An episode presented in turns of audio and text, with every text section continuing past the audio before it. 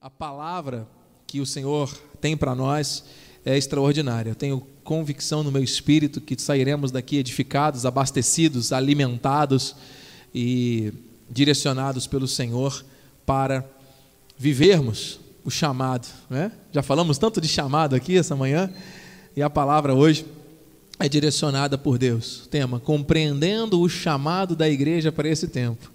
É uma série de mensagens, é um tema extraordinário ouça, receba, tome posse e que essa palavra seja inscrita no nosso coração. Abra sua Bíblia, por favor, no livro de Romanos, capítulo 8. Revelação pura nós temos essa manhã da parte do Senhor. E eu quero também agradecer a Deus enquanto você abre a palavra, mais uma vez, por estar aqui em submissão ao Espírito. Agradecer a vida do nosso bispo primaz, apóstolo Miguel Ângelo que tem sido um exemplo de pregação do Evangelho para o Brasil e para o mundo, em graça. Agradeço a Deus pela vida da minha esposa, Bispa Renata, amada, nossos filhos Mateus, que está ali servindo ao Senhor, Maite e Maiana, que estão lá em cima, também, meus amores, força da minha vida. Obrigado mais uma vez, Banda de irmãos em Cristo, família. Eu creio que o Senhor nos uniu com propósitos grandes, que é só o primeiro encontro de outras coisas extraordinárias que Ele tem preparado. Bem age minha família da fé, meus irmãos, meus amigos. Deus seja louvado. Irmãos pela internet, famílias, vamos juntos nos alimentar da palavra agora. Diz assim Paulo aos Romanos: Sabemos que todas as coisas cooperam para o bem daqueles que amam a Deus, daqueles que são chamados segundo seu propósito. Que essa palavra gere força e vida em nós. Oremos. Pai bendito, muito obrigado por este domingo extraordinário. Agora receberemos de Ti o alimento, a palavra revelada. Usa os meus lábios, Senhor. Convém que eu diminua para que Tu cresças. Que seja 100% Deus através da minha vida, Senhor. Em nome de Jesus. E eu creio que essa palavra não voltará vazia, mas cumprirá os desígnios e propósitos para os quais o Senhor a designou. Fala-nos, revela-te a nós nessa manhã. Assim oramos e te agradecemos em nome de Jesus. Amém. Que todos digam amém. Graças a Deus. Deus seja louvado. Amém. Eu sinto a presença de Deus. Irmã Ada conosco, irmã Fabienne também conosco, bem haja. Falamos da irmã agora. Deus seja louvado. Saber é diferente de achar. Quando Paulo diz sabemos, isso implica em uma certeza, sem margem a dúvidas. E essa palavra é para nós, como igreja de Cristo. E ele diz que não são algumas coisas, mas todas. Todas. Porque é muito fácil você dizer que aquilo que você chama de bênção, que nós chamamos de bênção, aquilo que desejamos, quando se cumpre em nossas vidas, ah, cooperou para o meu bem. Mas quando você passa por uma dor, por uma aflição, por um processo, por um deserto, muitas pessoas se desesperam, muitas pessoas se desencantam, e talvez por isso existam mais pessoas hoje desigrejadas do que propriamente conectadas à verdade. E o fato da pessoa estar também frequentando um endereço, um templo, um local, não significa que ela também esteja vivendo aquilo. Ouça, a igreja é um hospital, a igreja ela é um organismo vivo que estabelece coisas de Deus. Mas ele diz mais: todas as coisas cooperam para o bem daqueles que amam a Deus. Então, não é o bem que você deseja, não é o bem que você julga ser bom, é aquilo que Deus diz na Sua palavra que é o bem. É necessário passarmos por situações, sim, para que o bem dele se cumpra em nós. Por quê? Porque ele nos chamou com um propósito. Você entende isso? Então, amado, o amor a Deus e o propósito deste amor por meio de um chamado se cumpre em nossas vidas. E nós precisamos saber, nós precisamos conhecer, nós precisamos experimentar todas essas coisas que estão cooperando, que estão edificando a nossa vida conforme a vontade boa, perfeita e agradável do nosso Deus. E há aqui nesse texto de Romanos 8 um poder de revelação muito grande. E um dos pilares da fé cristã Nós podemos confessar isso com temor e tremor, mas com ousadia e intrepidez, com mão na Bíblia. A palavra não pode ser maculada, a palavra não pode ser adulterada. Nós temos que seguir aquilo que a Bíblia diz.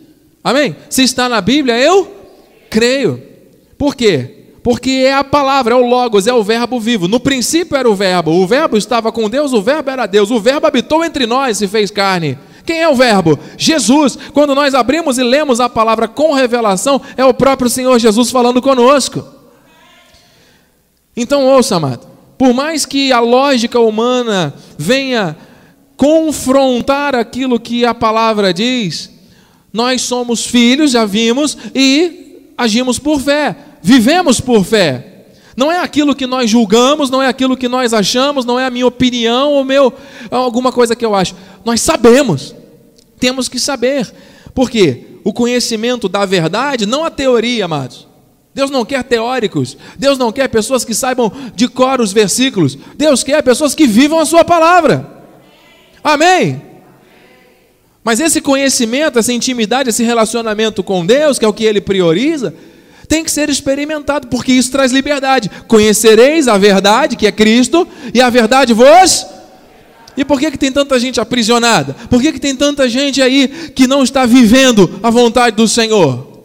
Ah, porque Oséia já tinha dito: por falta de conhecimento, meu povo tem sido destruído. Então você está aqui e eu também para entendermos qual é o chamado de Deus para a igreja. E aqui no contexto de Romanos 8, 28, olha o que ele diz no versículo 30. Amados, não sou eu que estou dizendo. E aos que predestinou, a esses também chamou.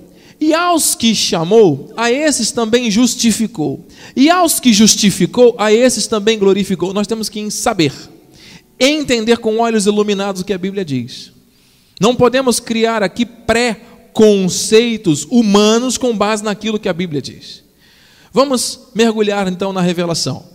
A palavra predestinou deste texto do original grego. Nós vamos buscar as referências do original para expandirmos a compreensão da revelação. Significa predeterminar, marcar de antemão. Você acha que se eu quisesse eu teria conhecido o Cadu, conhecido a Patrícia, conhecido o. É, é Gabriel do Gabriel nós teríamos conhecido? Deus, ele determina coisas de antemão. Ele não é soberano, ele não conhece o dia de amanhã. O hoje não é o amanhã de ontem. Não está na mão do Senhor. Por que as pessoas têm dificuldade de dizer que Deus é um Deus predeterminador das coisas? Porque querem colocar o poder sobre o homem.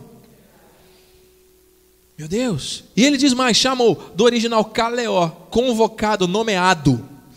Imagina alguém, um ministro aí do governo, ele é nomeado para exercer uma função dentro do governo.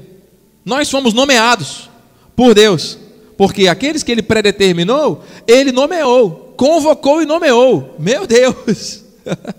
Deu um nome.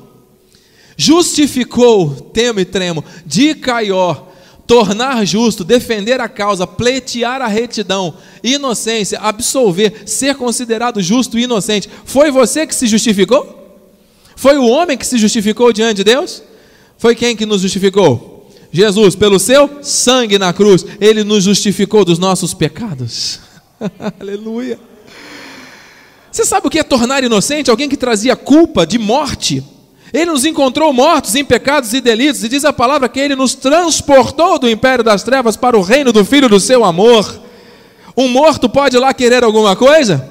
Ah, mas como ele tinha predeterminado, como ele tinha nomeado aqueles que predeterminou, ele tornou justos, ele justificou, ele inocentou, ele disse: O escrito de dívida que tinha contra a tua vida eu rasguei e encravei na cruz, foi por você que eu fiz isso, porque eu, o Senhor, sou soberano. Não foi você que mereceu, foi eu que fiz. E a obra é tão perfeita e completa que a revelação está aqui. A esses que ele predeterminou, chamou e justificou, é claro que ele glorificou. A vida eterna pertence àqueles que são de Deus. Honrar, conferir glória, magnificar. Amado, se Jesus voltar agora, nós vamos para a glória. Você ama a Deus? Bispo, mas eu sou errado, eu peco, eu cometo erros. Ouça, a nossa carne está sujeita ao pecado, porque ela não se converte. nós habitamos em um corpo maldito de pó, que veio do pó e que volta ao pó, amém? A vontade que você tinha de comer três pratos de lasanha antes de conhecer a Cristo continua até hoje. Não continua? Ah, Gustavo, yeah! É, é isso, é.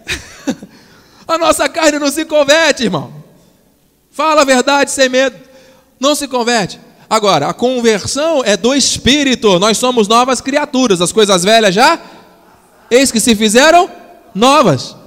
O que é a novidade do espírito em nós? É a compreensão da vontade do Pai para as nossas vidas. A palavra vem e testifica que nós somos filhos de Deus, amém?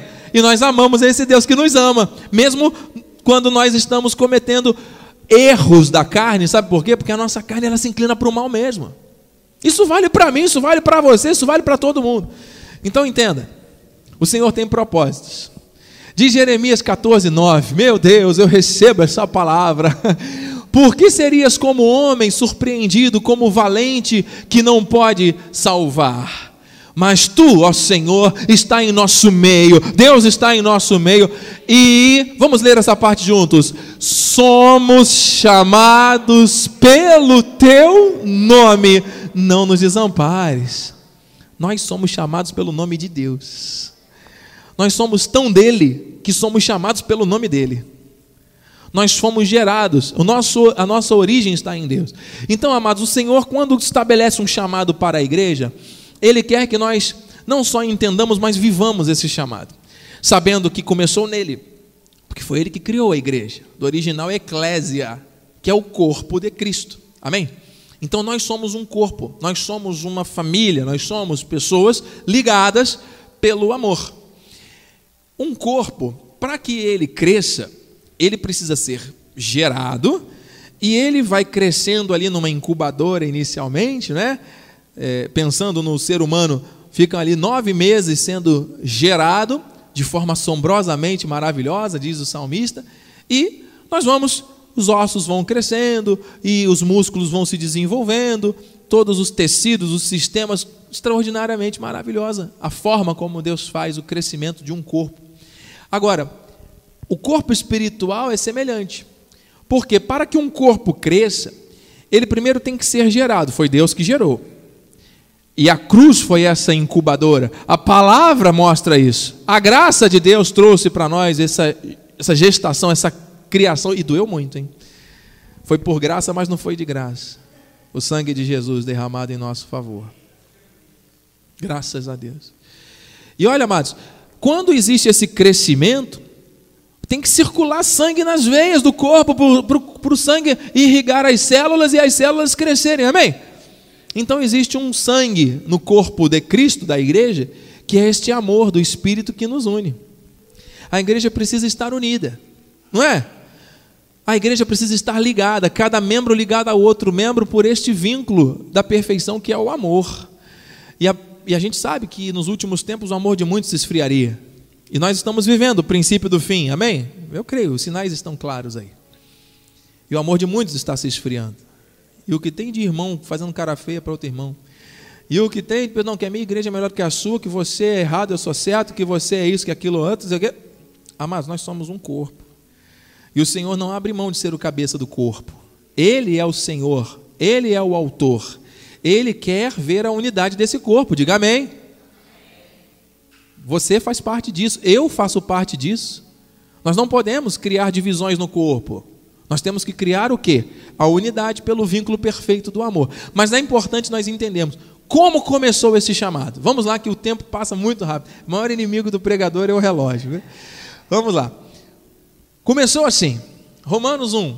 Paulo, servo de Jesus Cristo, chamado para ser apóstolo, separado para o evangelho de Deus. Todos conhecem como Paulo se tornou Paulo, o apóstolo, o maior escritor da Bíblia. 14 epístolas foram escritas por ele. Foi através da vida de Paulo que o evangelho se expandiu para a Ásia, para a Europa.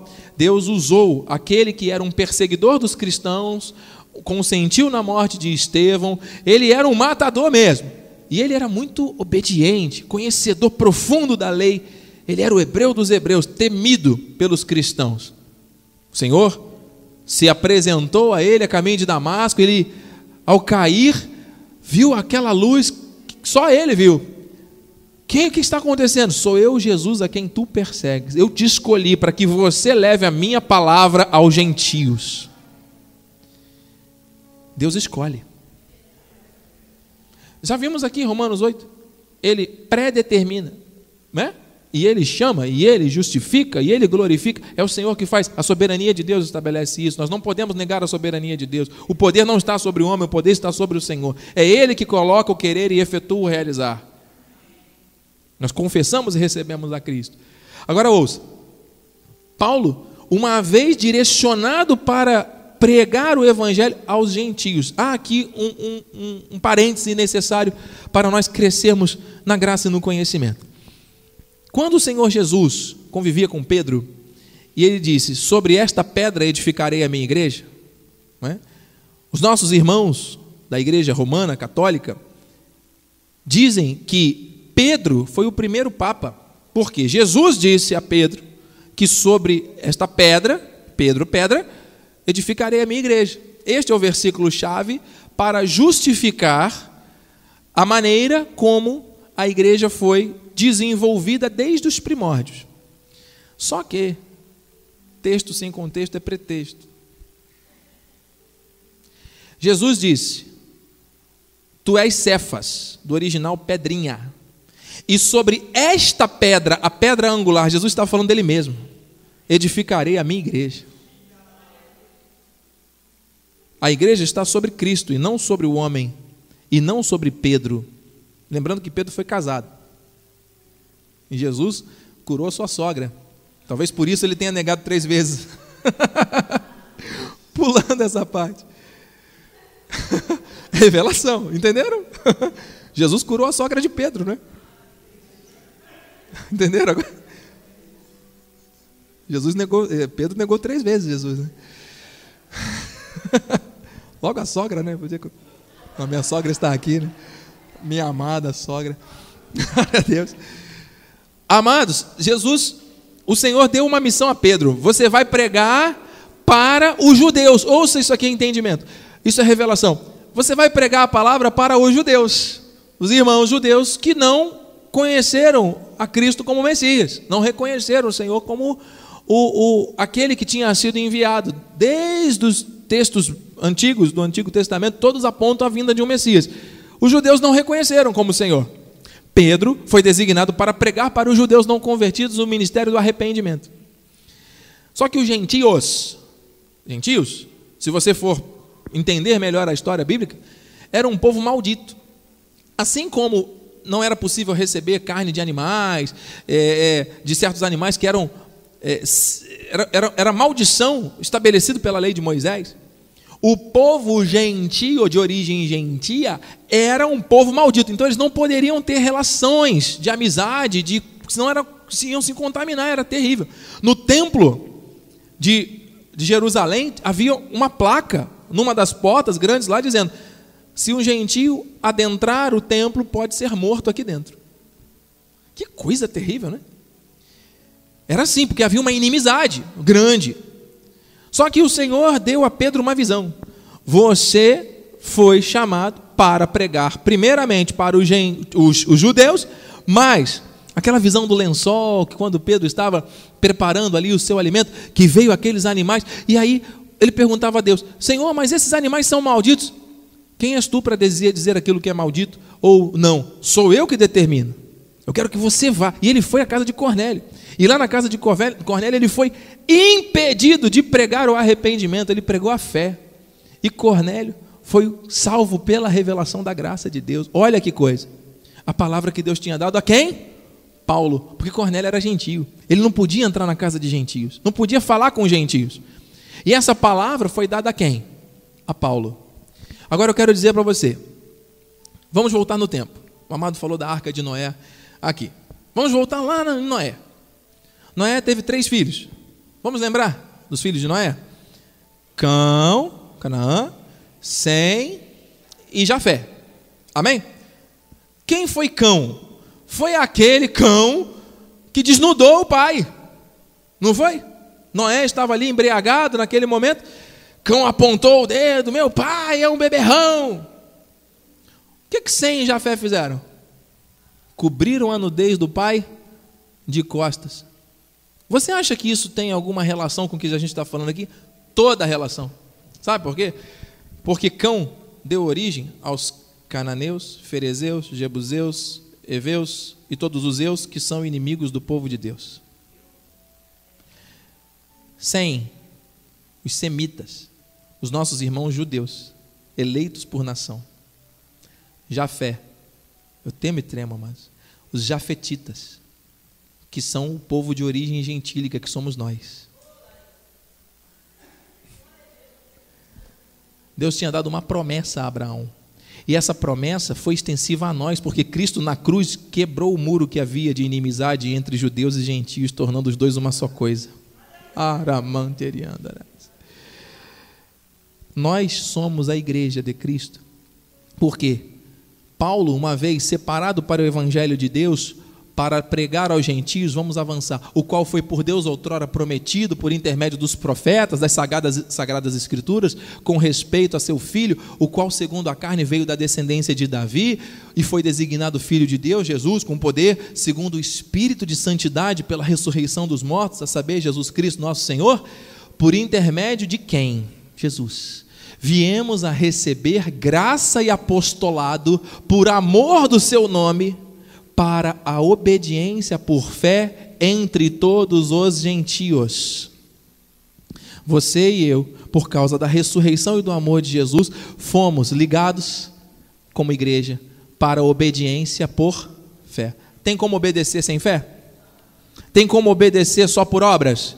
Tem como obedecer só por boa vontade, pensamento positivo? Tem como obedecer se não for pela fé, igreja? Não. E a fé é um dom que vem de Deus.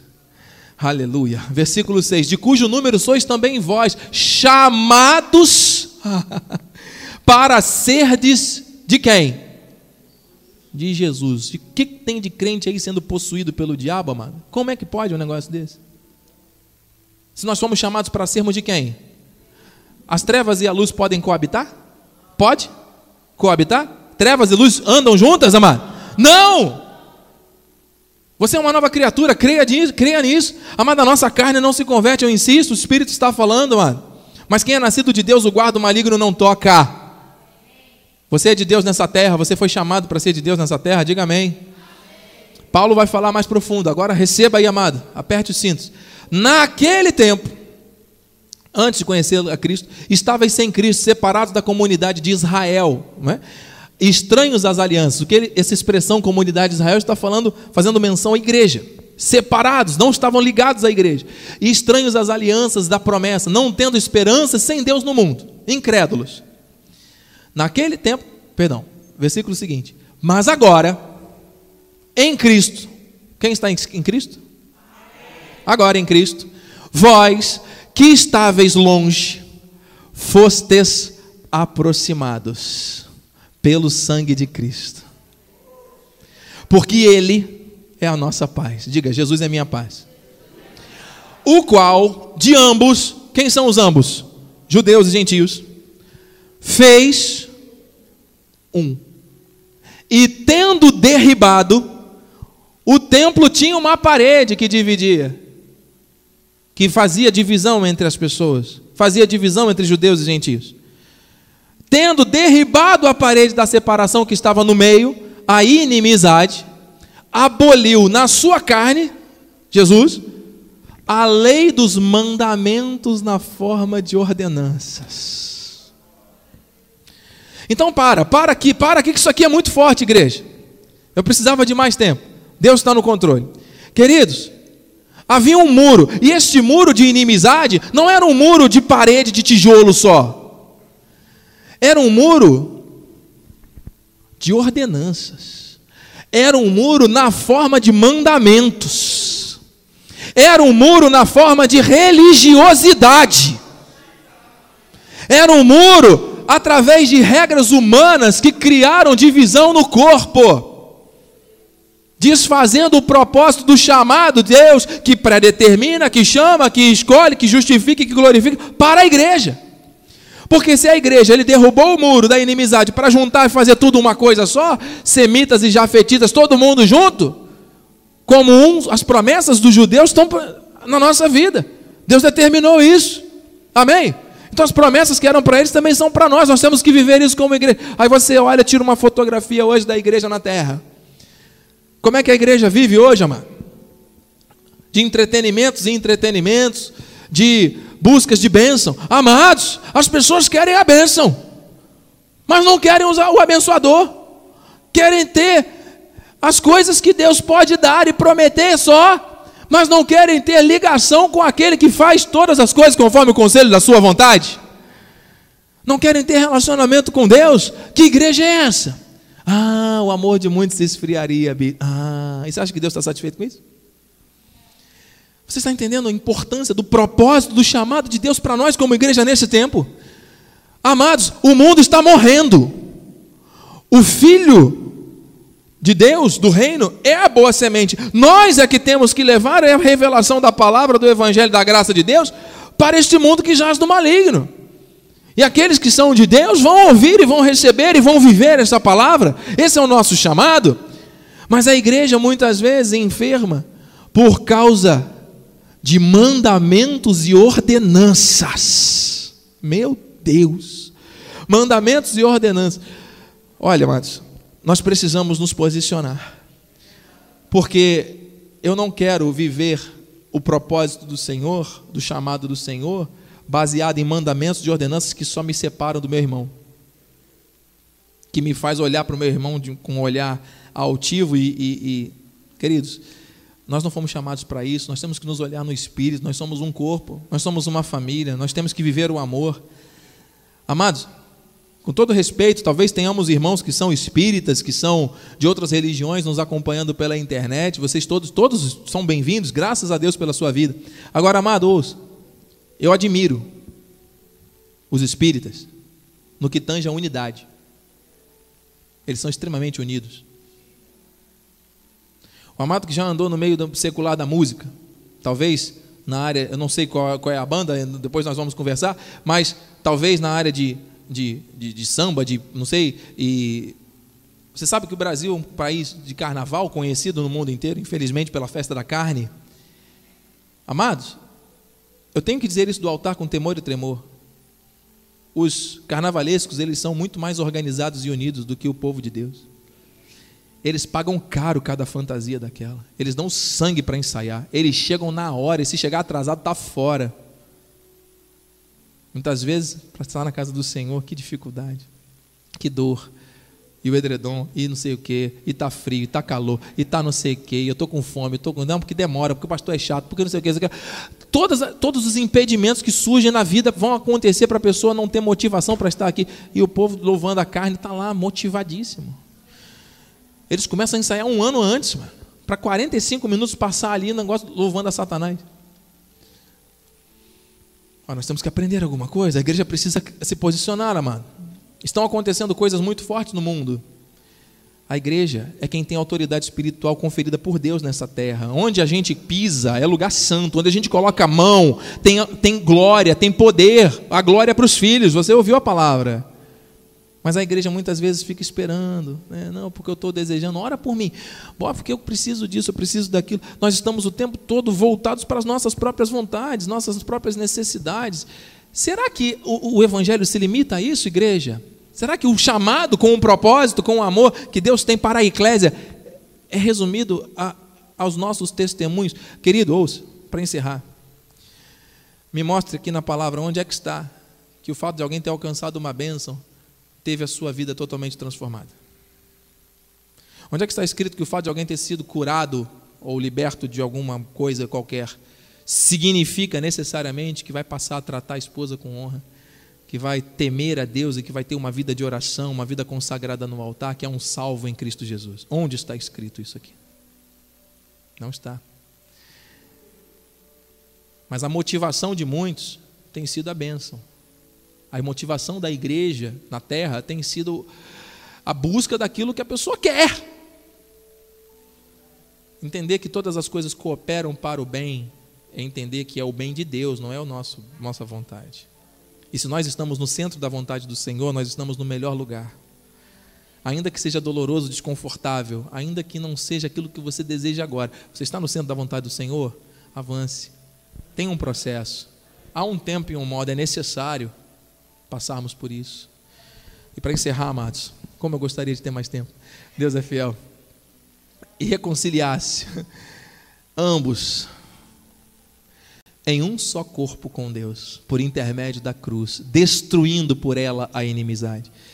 Que nós saiamos daqui esta manhã com a certeza de que Deus não se agrada com as divisões, Deus não se agrada com a inimizade, Deus não se agrada com as comparações ou julgamentos. O altar e a igreja são lugar de santidade. A nossa vida é a igreja, nós somos a igreja, nós fomos chamados por Deus. Não fomos nós que o escolhemos, foi Ele que nos escolheu. Mas não é para nós ficarmos, desculpe aqui a expressão com amor, sentados engordando espiritualmente apenas. Não é para nós estarmos aqui, domingueiros, ouvindo, bati o meu cartão, vou embora viver a minha vida. Não. É para nós reproduzirmos isso aqui. Aquilo que Jesus Cristo fez na, fez na cruz, amado, essa reconciliação, ela tem que ser vivida, ela tem que ser praticada, ela tem que ser mostrada. E assim nós seremos muito mais felizes. E assim nós seremos muito mais plenos dentro da vontade do Senhor. Você crê nisso? Você crê que o teu problema pode ser gigantesco, mas diante da soberania deste Deus ele se transforma em nada? O que é o teu problema? Ele conhece o teu coração e aquilo que você ainda não pediu, ele conhece. Quem aqui ou pela internet, se acuse agora, por favor. Quem aqui fez alguma oração pedindo a Deus para o sol nascer? Ah, ninguém? Ah, mas o sol nasceu. Sabe por que, que o sol nasceu? Porque o sol é a testemunha fiel da soberania e da grandeza de Deus. Você acha que Deus não conhece a tua necessidade? Você acha que Deus pode ser, precisa ser lembrado de alguma coisa? Um Deus que criou as galáxias que ainda nem foram descobertas? Você acha que Deus não conhece a dor que você sente? E aí você transforma a tua dor no teu mundo? Você acha que o mundo é a tua dor? O mundo é você? O mundo somos nós? Nós somos parte da igreja. Nós somos parte da eclésia na terra. O Senhor nos chamou com um propósito. Esse propósito, aleluia, ele precisa ser restaurado. Nós precisamos nos levantar com autoridade, como igreja. Não é uma unidade forçada, não. É a unidade do Espírito para proclamar o amor Problemas todos temos e teremos, porque no mundo passaremos por aflições, mas o bom ânimo que vem de Cristo, ele venceu o mundo por nós. E por ter vencido, nós podemos confiar e descansar e avançar, mas não é questionando e mantendo o muro que foi destruído. O muro foi destruído, amado. Nós somos um só. Eu preciso de você. Você precisa do seu irmão, você precisa da sua esposa, você precisa do seu filho é tempo de restauração de relacionamentos, é tempo de restauração da vida espiritual, é tempo de restauração da vida de oração, é tempo de restauração da fidelidade a Deus, é tempo de restauração da igreja, como igreja. Amados, por que nós não poderíamos ter um galpão único, onde o povo de Deus se reunisse, em horários, talvez, em momentos, e todo mundo ali louvando? A forva de louvando no altar, e a palavra da graça sendo porque tem que ser tem que ser a palavra temperada com sal não pode ser não pode ser é, é, é, engano tem que ser a verdade não pode ser o homem tem que ser Deus amém amados? Eu temo e tremo estou falando isso submetido à autoridade do Espírito amados? A palavra que sai do altar não pode ser uma palavra insossa tem que ser uma palavra sólida porque é Deus que fala. Ele revela, ele faz o que ele quer. Não é a minha vontade. Motivação tem muita, mano. Motivação a gente tem muito aí, graças a Deus, pessoas capacitadas e habilitadas para falar de motivação nos altares. Amado, para falar de diversas outras coisas, nós temos. Agora, amado, a soberania de Deus tem que ser exaltada. Porque é a soberania de Deus que vai transformar o mundo, amado. Não é a minha vontade, não é o meu querer, não é o meu joelho que vai transformar, não. O meu joelho vai representar, vai reconhecer a soberania que eu dependo totalmente de Deus. Entende? Não é o meu joelho que vai mudar, que vai te curar, não. Deus me livre. É Deus que vai fazer. Eu tenho um chamado para interceder pela tua vida. E vou me ajoelhar e vou me prostrar, sabe por quê? Porque eu reconheço que eu dependo de Deus. E o meu relacionamento com Ele implica em eu estar prostrado diante dele. Agora, se eu achar que é o meu joelho que vai te curar, a glória é do homem, a carne é que está ganhando força. Isso é um engano. Aí eu vou ser mais espiritual que o irmão e aí pronto, cria divisão de novo. Ah, porque eu sou mais espiritual, porque eu tenho a revelação, porque eu isso, porque eu aquilo. E as pessoas andam aí perdidas buscando isso o tempo todo, borboleteando, como diz. Oh, aleluia, já passei o horário, não posso mais avançar. Você que está pela internet, Deus está falando ao seu coração. Envie uma mensagem para nós, eu quero orar por você. Você que está aqui, Deus falou ao seu coração. Vamos viver os propósitos que Ele tem para a igreja. Vamos estabelecer hoje um compromisso de nós eliminarmos da nossa vida qualquer tipo de muro que causa inimizade e reconhecermos 100% que foi Ele que predeterminou, foi Ele que chamou, foi Ele que justificou, foi Ele que glorificou, não foi você. Por mais que você queira ter uma participação, o sistema religioso trouxe isso para você durante anos e séculos. Foi desenhado assim para que você acreditasse que o homem tem mais força do que Deus, para criar um, um, um cabo de guerra entre Deus e o homem. Nós não somos nada, nós somos dele. E por isso estamos aqui para repercutir e adorar aquele que faz tudo de maneira perfeita. Curva a sua cabeça. Pai amado e bendito, santo e poderoso, eu te bendigo, eu te exalto, eu te glorifico, Senhor Deus, com o meu coração unido ao coração dos meus irmãos da igreja que agora crê e confessa a tua palavra. Muito obrigado, Jesus, por tamanha revelação por estarmos aqui conectados, Senhor Deus, a algo que nasceu no teu coração primeiro. Nós somos gerados em ti como igreja.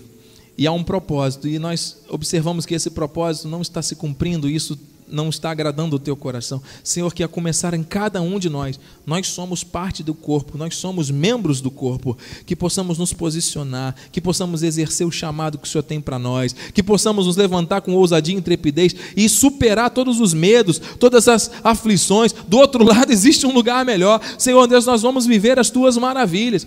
Pessoas estão em casa entristecidas porque um dia se decepcionaram com outras pessoas e por causa disso não vêm à igreja. Meu Deus, isso não faz parte parte do propósito. Pessoas estão ainda frequentando lugares, mas estão com seu coração enraizado em amarguras, em decepções, em traições, em experiências passadas, até fruto de más decisões. Meu Deus, o Senhor já nos perdoou na cruz, e que haja esse perdão também, que cada um se perdoe, e que haja, Senhor Deus, a quebra desses muros de inimizade que tenta afastar o teu povo. Meu Deus, que haja uma restauração neste tempo daquilo que o Senhor valoriza, que é a unidade do corpo, que é a igreja, com um chamado. Somente assim nós vamos poder representar a glória lá fora. Este mundo é especialista nas, naquilo que faz, e nós precisamos, Senhor Deus, viver de maneira plena e intensa o teu sobrenatural, para que o mundo veja quem é Jesus, para que o mundo entenda que não é a vontade do homem, não é o planejamento humano, mas é o teu querer, é a tua vontade meu Pai, e através da força, da união da igreja, do corpo, nós vamos ver o teu sobrenatural agir. Oh Senhor, restaura, restaura cada um, cada lar. A igreja começa dentro da casa de cada um. Se alguém aqui ou pela internet com o seu lar ruído, com o seu lar dividido, com o seu lar em, em frangalhos, meu Deus, em nome de Jesus, que haja agora, agora, Senhor Deus, o início de uma restauração plena. Fecha as brechas, Senhor Deus, aquilo que estava sendo quebrado, destruído, nós declaramos, Senhor, chamamos a existência, Senhor Deus, uma restauração por causa da tua palavra palavra. Oh, meu Pai, em nome de Jesus, e que assim vidas e vidas sejam alcançadas, porque esse é o teu propósito. A tua palavra não volta vazia, o chamado é perfeito, porque o Deus que nos chamou é perfeito. Assim nós oramos, assim nós confessamos, em teu nome para a tua glória. Oh, aleluia. E a igreja que crê, recebe, diga com fé. Amém. Assim seja, assim disse o Espírito da graça, Senhor Jesus. Aleluia.